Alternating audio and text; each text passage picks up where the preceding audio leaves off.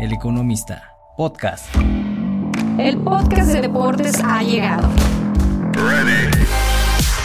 Y no tenemos un recital de resultados ni cifras económicas enlistadas y aburridas.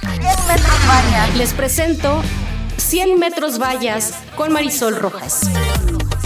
Hola de nuevo, bienvenidos a 100 metros vallas y muchas gracias por continuar con nosotros en este podcast de deportes del diario El Economista. Em, en esta ocasión vamos a tratar un tema que me comprometí a traérselos, es sobre la recuperación después de un ejercicio intenso de más de dos o tres horas. Hay una enorme cantidad de información en web y realmente si una persona apenas está experimentando qué es hacer una competencia que les exija este tiempo o incluso los que ya llevan un tiempo experimentando pruebas de más de tres horas o el tiempo que hagan como por ejemplo un maratón, un triatlón o los que son más pro, los Ironmans. Hay que tener mucho cuidado con todo lo que, lo que hay en la web y sobre todo no se confundan, no adopten algo que sea inadecuado y por eso aunque les guste o no hacer ejercicio, también es importante saber eh, de sobre esta información y sobre todo si tratan con personas que sí les gusta hacer competencias o llevar una vida en donde el deporte es parte importante, que puedan conversar con la mejor información. Ahora quiero presentarles con muchísimo gusto a nuestros invitados. Eh, vamos a tocar el aspecto de la nutrición, la alimentación, cómo puede ser un aliado para que después de una competencia ustedes se puedan sentir mejor. Y por otro lado, ¿qué pueden ustedes hacer en cuestión de recuperación física eh, para poder eh, pasar esta etapa de los primeros minutos y los primeros días después de un ejercicio de, de tanta intensidad? En el micrófono tenemos a Paulina Tamayo o Nutripao, que es educadora en diabetes, pediatra y deporte. Ella tiene un libro que se llama Combina y trufarás, 90 recetas de desayuno y cena, y ella nos va a tocar la parte de la alimentación. Hola, ¿cómo estás, Paulina? Hola, pues muchas gracias por la invitación. Muy bien aquí dándoles los mejores datos para que no lo pasen tan mal después del evento. Eso. Y en el otro micrófono nos acompaña Roberto Saavedra. Él es licenciado en educación física, cuenta con una especialidad como técnico en atletismo, lleva 26 años como atleta, 8 años como running coach, tiene una maestría en entrenamiento deportivo y está con nosotros para platicar el aspecto del cuidado físico los minutos y los días después de un ejercicio tan intenso. Hola Roberto. Hola Marisol, ¿cómo estás? Muchísimas gracias por la invitación y bueno, estamos aquí anotadísimos para contribuir en la recuperación de los atletas. Perfecto, y pues mil gracias por compartir en El Economista eh, todos los conocimientos de su especialidad y yo invito a las personas que nos están escuchando que comenten este podcast. Eh, más adelante daremos los datos de contacto de Nutripao y del coach Saavedra para que ustedes también puedan acercarse en cuanto a sus preguntas más precisas. Y para abrir el tema, eh, como comentábamos, puede ser un maratón, un triatlón, pero que experimenten un esfuerzo de más de dos o tres horas. Vamos paso a paso. Cuando terminas una competencia y son los primeros minutitos al frenar, parar el kilómetro, ¿qué es lo correcto hacer en el aspecto físico? Roberto ha experimentado 16 maratones. ¿Estoy en lo correcto, Roberto? Así es, así es, 16 y voy por el 17. 17 en, el Maratón de la Ciudad de México 2023. ¿Y qué les recomendarías? Eh, ¿Qué es lo correcto hacer cuando se para el cronómetro? ¿Qué movimientos sí y cuáles no justo después de frenar? Bueno, generalmente lo que se recomienda es no quedar separado una vez que se termina la, competencia eh, muchas veces las personas se acostumbran a, no sé, tirarse al piso o ya no moverse.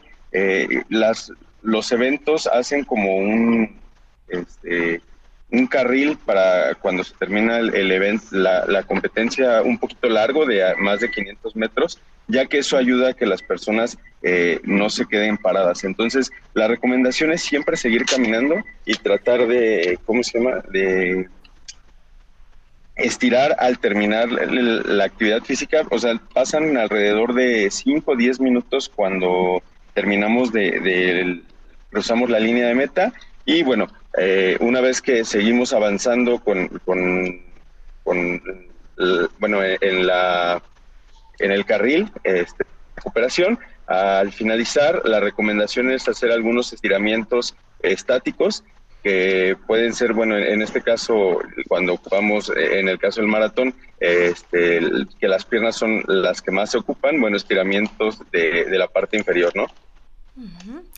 Y justamente cuando uno está en ese proceso de estiramiento, de relajación, los primeros minutos, ¿qué ocurre, Nutripao, con el estómago, qué señales está emitiendo la mente en ese momento, porque de por sí ya una competencia donde hay acceso al público, pues es muy padre, ¿no? Que te vayan eh, dando pedacitos de fruta y también se vuelve una fiesta en cuestión de estar ingiriendo cualquier cosa que te puedan ofrecer, a lo mejor eh, eh, conscientemente por estar concentrado en la carrera o por querer también convivir con las personas, pues aceptas algo pero justo cuando paras el cronómetro, ¿qué está ocurriendo en el organismo de una persona y qué se debe hacer? Tú nos dirás en la primera hora o en las dos horas, justo al frenar. Pues depende, vamos a tener un poco de todo. Tengo quien saliendo del evento le da muchísima hambre, tengo quien saliendo del evento no puede comer nada. Entonces, digamos que la mayoría de las personas, en cuanto terminamos el evento, lo primero que tenemos que hacer es rehidratar, porque obviamente hubo una pérdida de líquidos bastante importante. Por eso siempre en el área de recuperación, por lo general tenemos bebidas deportivas o tenemos agua natural, dependiendo cómo traigas un poquito las sensaciones en la boca. Después de meterte 10 geles en la boca, pues igual y lo que menos quieres es azúcar, entonces prefieres el agua natural tratemos de escuchar un poco al cuerpo qué es lo que nos está pidiendo. Siempre el cuerpo, si lo sabes escuchar, te va a dar la mejor respuesta. Entonces, tomar el área de hidratación lo mejor que podamos, lo más que podamos también.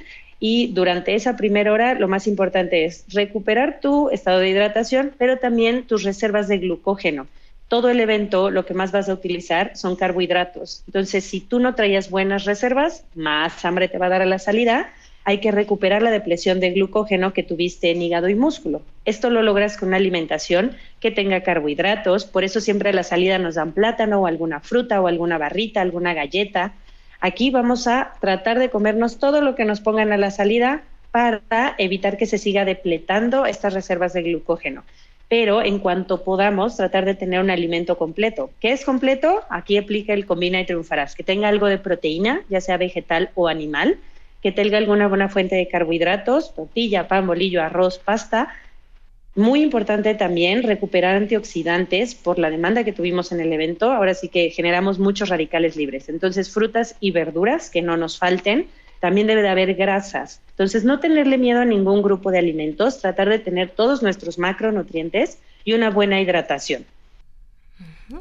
Y justo esta parte de la recarga de carbohidratos, rehidratarse, no importa bueno, cada 2.5 kilómetros hay abastecimiento de agua. Es importante no pasárselas porque luego eh, uno puede pensar de, bueno, pues hay mucha gente, me sigo y todavía me siento bien, pero por algo están ahí estratégicamente para que las personas se vayan hidratando y Ahora, Roberto, con la experiencia de estos 16 maratones, eh, platícanos cuáles, cuáles son las reacciones más comunes que has sentido y que te han platicado también otros atletas, eh, sean de alto rendimiento o personas que experimentan este ejercicio intenso en las, en las primeras horas al terminar la competencia.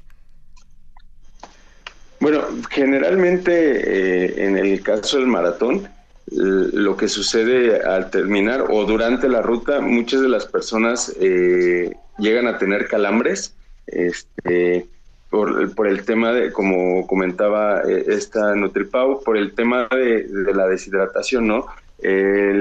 Muchas veces nos llegamos a saltar como los, los abastecimientos porque creemos que no los necesitamos, que de alguna manera están situados de manera estratégica, ¿no? Eh, otras de las situaciones más comunes que se dan durante el maratón o terminando son las, las contracturas musculares eh, que vienen ligadas a, bueno, ya algunos este, padecimientos anteriores generalmente eh, o tenemos una, una mala cultura de, la prevención. Este, no vamos a, terapia física o al médico hasta que nos sentimos mal. Entonces, eh, una, de, una, de, las razones por las que llegamos a tener contracturas terminando los eventos es por el golpeteo. Al final, cuando, cuando nosotros vamos haciendo un movimiento este, repetitivo durante mucho tiempo, se van destruyendo fibras musculares eh, y bueno, e, estas pueden, pueden terminar en, una destrucción mínima, este, que al final solamente es como una molestia, o terminar como en una contractura muscular, ¿no? Eh, ya algo más grave podría ser como un desgarre durante la ruta, este, o, terminando, o en, en, muchos, bueno, se han, últimamente he escuchado muchos casos sobre personas eh, que llegan a tener fisuras eh, en, alguna parte del pie a la hora de correr, este, porque llegan a, amarrarse demasiado las agujetas. Este, bueno, son como de las cosas más comunes que se dan, ¿no? Y justo esto, Nutripao, que comenta el coach, los desgarres, eh, las contracturas, ¿realmente existen esos alimentos que tienen propiedades que ayuden a minimizar ese, esos sufrimientos? Bueno, varía en cada persona, porque aquí lo que me influye es qué hiciste antes, qué hiciste durante, la experiencia que tienes. Como dice nuestro, nuestro coach, él tiene 16 experiencias, no todas son iguales, vas aprendiendo, muchas veces aprendemos a la mala. Entonces, ahorita como recomendación para una buena recuperación, lo que más importa, ahora sí que vamos a parecer disco rayado, pero no se imaginan lo importante que es tener una buena hidratación. Después del evento, tengo que recuperar mi hidratación, tengo que tratar de tener una alimentación balanceada. Todos los grupos de alimentos son importantes. Algo que también me influye mucho es el descanso. No solo la alimentación, también tengo que tener un sueño para poder recuperar todas las pérdidas que tuvimos, ahora sí que masa muscular, reparar, recuperar. Entonces, tanto la alimentación como la hidratación y el descanso me van a influir para sentirme mucho mejor. Yo sé que ya pasaron los días, pero como previo usamos, por ejemplo, agua con bicarbonato y esto evita que te duela mucho más los músculos cuando acabas el maratón, esos que salen como robotitos, si tomamos agua con bicarbonato previo podemos evitar este dolor. Si tenemos una buena ingesta de carbohidratos durante el evento, también tenemos mucho menos depresión de glucógeno y por lo tanto nos va a dar menos hambre cuando acabemos. Entonces, sí, puedo recuperar ahora sí que de una manera normal si tuve un buen entrenamiento antes y tuve un buen desempeño en la carrera, pero si ya lo hice todo mal y como Dios me dio a entender que por lo general el primero lo hacemos así, la verdad, así de sí, yo puedo, ¿qué puede pasar? Vamos aprendiendo. Cuiden su hidratación, cuiden una buena alimentación, sus masajes de descarga no pueden faltar y un buen descanso. Sí, Así duele menos. Sí, porque y sobre todo lo que comentaba al principio de, del episodio, hay mucha información en redes. Eh, por ejemplo, salen los consejos de hazte un té de jengibre que porque tiene propiedades desinflamatorias.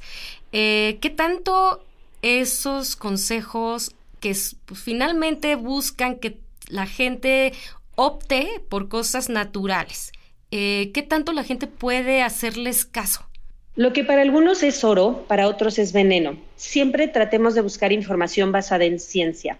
¿Qué es lo que realmente necesita el cuerpo después de un desgaste tan importante? Lo que más desgastamos es el glucógeno, es decir, nuestras reservas de glucosa, de carbohidratos dentro del cuerpo. Entonces es muy importante recuperar estas reservas perdidas durante un evento tan largo.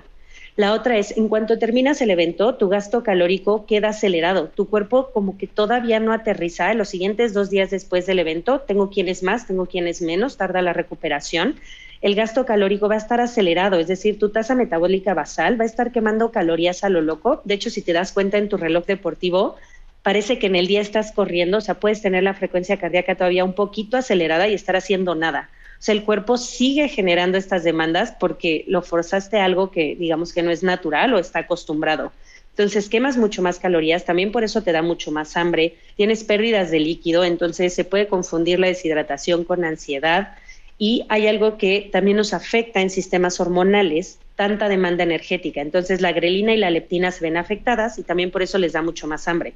Entonces estos días post maratón escuchemos a su cuerpo, tratemos de tener una buena alimentación, no importa que coman un poco más, ahora sí que la semana después del maratón, les digo, los primeros cuatro días son libres, pero escuchando nutritivamente a tu cuerpo, o sea, comerte cinco panes de dulce al día porque eso me pide mi cuerpo, o sea, sí, pero también quiero frutas, quiero verduras, quiero proteínas, quiero, o sea, no solo nos fijemos en carbohidratos, que es lo que más nos va a llamar la atención, también tengamos buena hidratación y usemos todos los grupos de alimentos.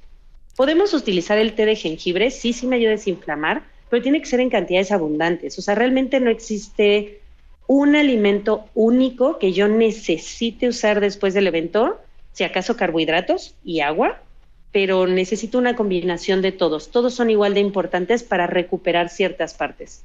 Así es, y que no parezca esto de darme permiso de todo porque acabo de, hacer un triatlón, un maratón, un Ironman, eh, es darle esa, ese alimento al cuerpo que realmente necesita y que le va a hacer bien.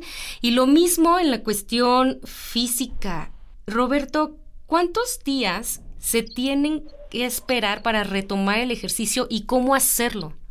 Bueno, el, ejercicio después de un evento eh, tan extenuante como el maratón, un Ironman o un 73, eh, es, hay que empezarlo de manera gradual. En mi caso, este, empezamos al día siguiente del evento, descansamos completamente y al segundo día empezamos con un poco de caminata y trote y luego el tercer día descansamos y luego el cuarto día regresamos con un poco de caminata y trote y toda la semana nos la llevamos así.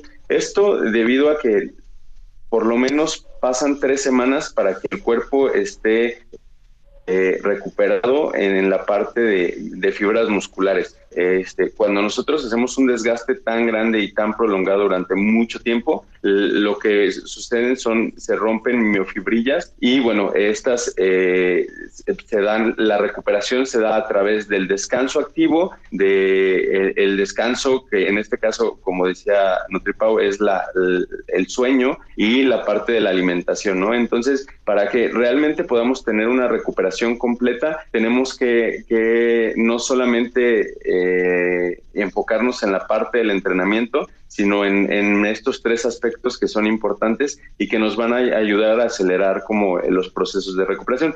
Mi recomendación es que hagan actividades este, como complementarias, podría ser si, hicimos un, maratón, bueno, quizás ir a nadar, eh, hacer un poquito de bicicleta, actividades que no tengan tanto impacto, para que le demos chance al cuerpo de que se recupere, ¿no? Y aquí voy a enganchar eh, una pregunta porque se relaciona, que es cuándo se puede uno inscribir a otra competencia de la misma intensidad. Físicamente, ¿cuánto tiempo le toma a un organismo estar listo para la siguiente? Bueno, yo en la del entrenamiento, les recomiendo que no pasen, eh, por ejemplo, en, distancias tan largas, no se recomienda que se hagan más de dos maratones al año este, porque el proceso, por ejemplo, de recuperación entre, supongamos que hagamos Ciudad de México, van a pasar un mes más o menos en lo que te recuperas. Este, yo le recomiendo hacer de dos a, tres meses de preparación física general, que en este caso si son dos meses, bueno, llevamos ya tres meses y tres meses de preparación específica para el maratón, pues ya nos dieron seis. Entonces, eh, en ese periodo, pues realmente eh, mi recomendación sería no hacer estos eventos tan continuos, ¿no? Por lo menos darles un periodo de, de seis a ocho meses, eso sería lo ideal. Lo que sí se puede hacer es, después de un evento este, como el maratón, buscar unas pruebas un poco más cortas en las que podamos trabajar eh, ritmos más intensos sin que sea el desgaste tan prolongado, ¿no? Tal vez buscar correr un mejor 10K o un medio maratón en unos tres o cuatro meses. Ok. Y en la, en alimentación, Nutripao, eh, ¿qué haces ¿Qué, ¿Qué, es lo más común en cuanto al, al atascón? Porque, digamos, se, nos decías que se pueden dar chance de dar una variedad y comer un poquito más los primeros dos o tres días, pero ¿qué pasa en la mente? O sea, ¿qué señal está mandando hacia el estómago de hay que atascarnos de comida y y ha pasado que se quedan ahí en esa fase, este, que dura más de dos o tres meses, ¿cómo controlar y que no se salga de las manos? Aquí lo ideal es ir con un especialista. Tengo quien después de un evento deportivo tan demandante, ahora sí que nos sube el ego, nos sube la felicidad, nos sube la alegría y dice me merezco todo y después de un evento me suben 5 o 10 kilos porque se merecían el mundo y en lo que se inscriben al otro pues ya los perdí. Entonces entonces, tratemos de ir de la mano de un especialista, no abandonemos nuestro ciclo de adaptación nutricional porque hay diferentes etapas. Después del maratón, como vamos a estar en recuperación, como bien decía Roberto, hay quienes se dedican a hacer un poquito más de fuerza, no dejemos de hacer ejercicio, si se merecen el mundo, son los exitosos triunfantes, pasaron la meta. Pero este efecto de tener tanta hambre se debe al, cambio hormonal. Cuando hubo un desgaste tan importante, afectamos ciertas hormonas, en este caso la leptina y la leptina, que son las encargadas de la sensación de hambre, saciedad, todas estas emociones. Y la otra es, imagínate que tu cuerpo tiene cierta cantidad de glucosa en el cuerpo para sobrevivir día a día, pero como tú traes la, tasa metabólica basal muy acelerada, pues obviamente te pide mucho más. Entonces, lo que más te va a pedir el cuerpo es recuperar carbohidratos. Pero ojo, es lo que les decía, que se me antoje un pan de dulce está bien, pero decirme merezco cinco porque me muero de hambre, si no tengo todos los grupos de alimentos, no va a haber una sensación de saciedad. Si digo, eso del estómago del postre no existe, pero es que los carbohidratos no nos dan sensación de saciedad todo el tiempo. Sí me puedo comer el postre al final porque es un carbohidrato. Realmente lo que nos va a dar la sensación de saciedad es fibra que viene en frutas y verduras, una buena hidratación, si no tomo agua, pues también después nuestro cuerpo nos da sed cuando estoy deshidratado de un 1 a un 3%. Después del 3% ya no me da sed, ya solo sé que me falta algo, pero no sé qué me falta. Entonces tengo que estar bien hidratado, tengo que comer frutas y verduras, tengo que comer proteínas también para sensación de saciedad. Los carbohidratos se absorben desde las encías. Entonces, por ejemplo, alguien cuando se me desmaya, se le baja el azúcar, si yo le unto miel en las encías, revive. Esto es porque desde ahí estamos absorbiendo. Se absorbe muy rápido. Nuestra principal fuente de energía. En cambio, grasas y proteínas, hasta que llegan a estómago, empieza la absorción real. Por eso nos dan sensación de saciedad mucho más efectiva que solo los carbohidratos. Un paquete de galletas te lo acabas, un paquete de salchichas te empachas. ¿Por qué? Porque estos nos dan más sensación de saciedad. Entonces, combinar grupos de alimentos evita que caigas solo en los carbohidratos. Los carbohidratos solos no llenan, tienen que tener fibra, tienen que tener proteína, la grasa también es importante y una buena hidratación. Entonces sí, sí merecen comer más durante los días después del evento, pero ya tres semanas después seguir diciendo me merezco todo, estoy en recuperación, no, ahí ya me estoy pasando. Entonces, si solito no puedo, para eso estamos los nutriólogos y nosotros les podemos dar una orientación adecuada. Tengo quien recupera muy rápido, tengo quien se tarda un poquito más, pero más de una semana comiendo lo que Dios te da a entender, yo creo que ya, ya puedo empezar a entrar en orden después de una semana. Ok, y algo que, que también quiero eh, preguntarte y, cerrar esta, esta, mm, esta parte, es muy común que también es, bueno, vamos por unas chelas a celebrar eh, mi, mi maratón, mi triatlón, mi duatlón, eh, ¿Hay algún efecto del alcohol, sea cerveza, whisky, lo que sea, en los minutos después de la competencia o los días después? El alcohol es un carbohidrato. De hecho, en algunos eventos deportivos, eh, triatlón, iron, en la meta te pueden dar una cerveza como premio por algunos patrocinadores está bien, se puede consumir como fuente de carbohidrato, que es lo que más estamos buscando. Aquí el efecto nocivo que puede tener el alcohol en exceso es que me deshidrata. Y la otra es como las reservas de glucógeno están depletadas, pues lo voy a absorber muy rápido y muy fácil. Entonces también ahí luego les vienen unas borracheras del terror, que después del evento me tomo dos y ya estoy del otro lado. Entonces nada más, ojo, no hidratemos con alcohol tal cual. Sí me puedo tomar una cerveza, no me va a pasar nada, pero entonces las siguientes horas también debo de tener alguna bebida hidratante, o sea, ya sea agua natural o alguna bebida deportiva y una buena alimentación no quedarme solo con el alcohol, porque entonces el golpe al día siguiente va a ser mucho peor. Hay algo que le llamamos como cruda del corredor, que se siente lo mismo que una cruda de alcohol. O sea, estás deshidratado, estás este, con, los, con, el glucógeno, con el glucógeno bajo. Cuando haces mucho el diurético, te hace ir al baño. ¿Por qué? Porque eleva tus niveles de glucosa y el cuerpo la manera en la que lo tira es mandándote a hacer del baño para tratar de nivelarlo. Entonces, esta deshidratación, hay vitaminas que son hidrosolubles que tiramos por medio de la orina. Entonces, si me dedico solo a recuperar con alcohol, la cruda tanto del alcohol como del ejercicio va a ser mucho más ruda y voy a tardar mucho más en recuperar. Entonces, primero como, algo balanceado, después puedo tomar algo, pero lo ideal es no irse a emborrachar luego, luego, porque les va a dar en la torre los siguientes días. La recuperación va a ser más lenta y más, más dolorosa. Ok, tomen nota, ahí lo, lo comenta Nutripao. Y para cerrar este episodio, quiero tocar el tema de la edad. Em, al menos eh, de lo que yo he visto es que cuando es atletismo, ya sea carreras de fondo, de velocidad, eh, tienen su pico más alto, los mejores tiempos después de los 25 años, los 30, incluso el Kipchoge, ¿no? Que, que es de mi rodada, pues le, está, le va todavía muy bien. Pero, ¿por, ¿a qué se debe esto, eh, Roberto? Eh, ¿qué, influye para que a través del tiempo se logren unos mejores tiempos? Tú explícanos. Bueno, es que eh, en general, por ejemplo, los deportes de resistencia están más ligados a, unos procesos metabólicos diferentes, ¿no? Eh, en el caso, por ejemplo, de los velocistas, eh, o la velocidad tienen, tienen como un pico de mejora de un 11%. Este, ¿Sí me escuchan? Perdón. Sí.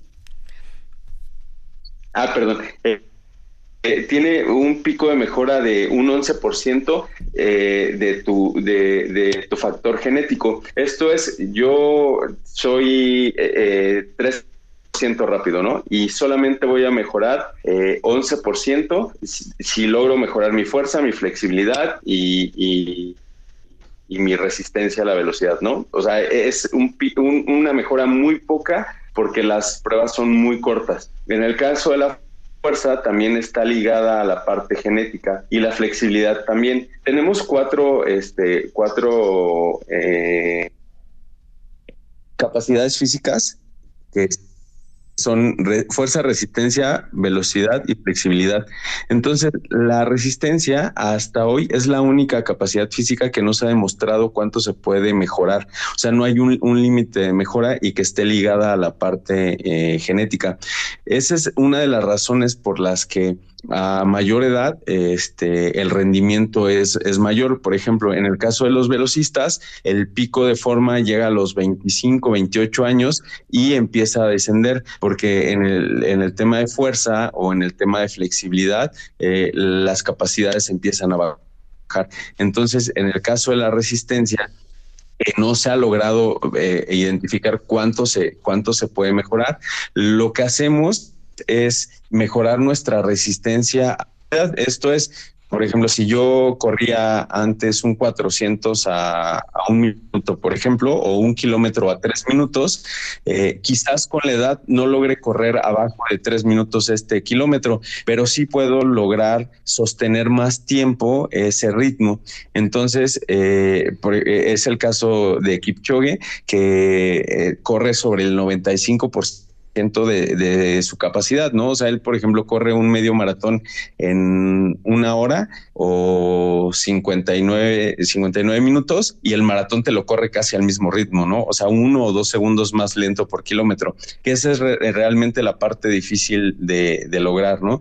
Entonces, eh, por esa razón, conforme van pasando los años, eh, bueno, dicen que los atletas se vuelven un poquito más fuertes y más resistentes, que está más ligado a la parte a la parte genética.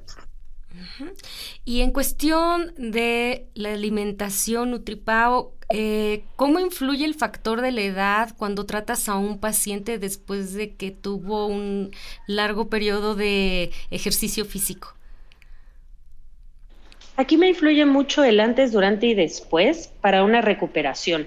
Si tuve una buena alimentación previa, si sé comer durante el evento, si tengo un buen entrenamiento, eh, te digo, entre más experiencia vas aprendiendo qué necesitas. Tengo quien se echa un primer maratón con un gel, con una galleta, tomando agua, y el día que descubre cómo se hace realmente bien, le va mucho mejor. Y esto puede ser a cualquier edad. O sea, tengo quien se echa su primer maratón a los 40 años y como Dios le entender, tengo quien se lo echa a los 40, pero con un plan nutricional previo, con un buen entrenamiento. Entonces, la recuperación sí me puede influir un poco la edad, tal vez por el desgaste, por la demanda que tiene en el cuerpo, por la actividad física que realice, tanto laboral como deportiva. Sin embargo, todo va en el antes y en el durante para que tengan una buena recuperación. O sea, no quiere decir que si haces un maratón y tienes más de 50 años ya no te vas a recuperar.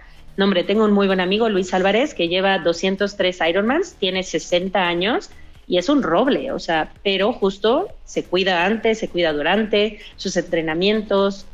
Ahora sí que entre mejor lo hagas con un equipo multidisciplinario, va a ser mucho más fácil la recuperación y lo vas a disfrutar mucho más.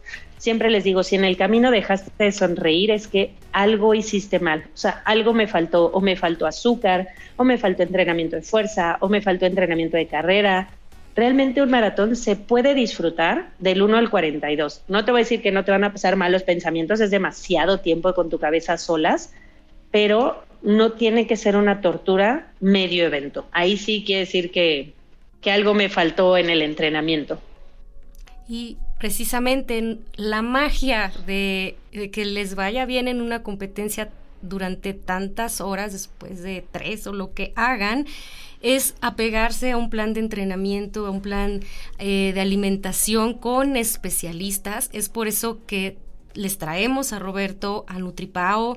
Eh, y bueno, me gustaría que les pudieran proporcionar a los oyentes un medio de contacto para que les puedan preguntar cosas más concretas. Eh, bueno, yo soy NutriPau, me encuentran en mis redes sociales como NutriPau Oficial, el que más uso es Instagram, ahora sí que dicen que contesto más por Instagram que por WhatsApp, entonces cualquier duda que tengan, ahí les subo recetas, les subo tips, diario estamos en el mitote, entonces con mucho gusto ahí me pueden encontrar. Y Roberto, ¿dónde te encuentran? Este, bueno, a mí me encuentran igual en Instagram y mis redes sociales son R-Saavedra- Este, igual contesto cualquier tipo de dudas. Es más fácil que me encuentren por Instagram que por cualquier otra red social. Ok, y muchísimas gracias. Por favor comenten este episodio, eh, qué les pareció, eh, la información les, les ayuda, espero que sí, y ya tienen los medios de contacto con los que conocen mucho del tema. No se confundan, no adapten cosas que no sean para ustedes, y muchísimas gracias por estar en 100 metros vallas. Nos escuchamos a la próxima. 100 metros vallas con Marisol Rojas.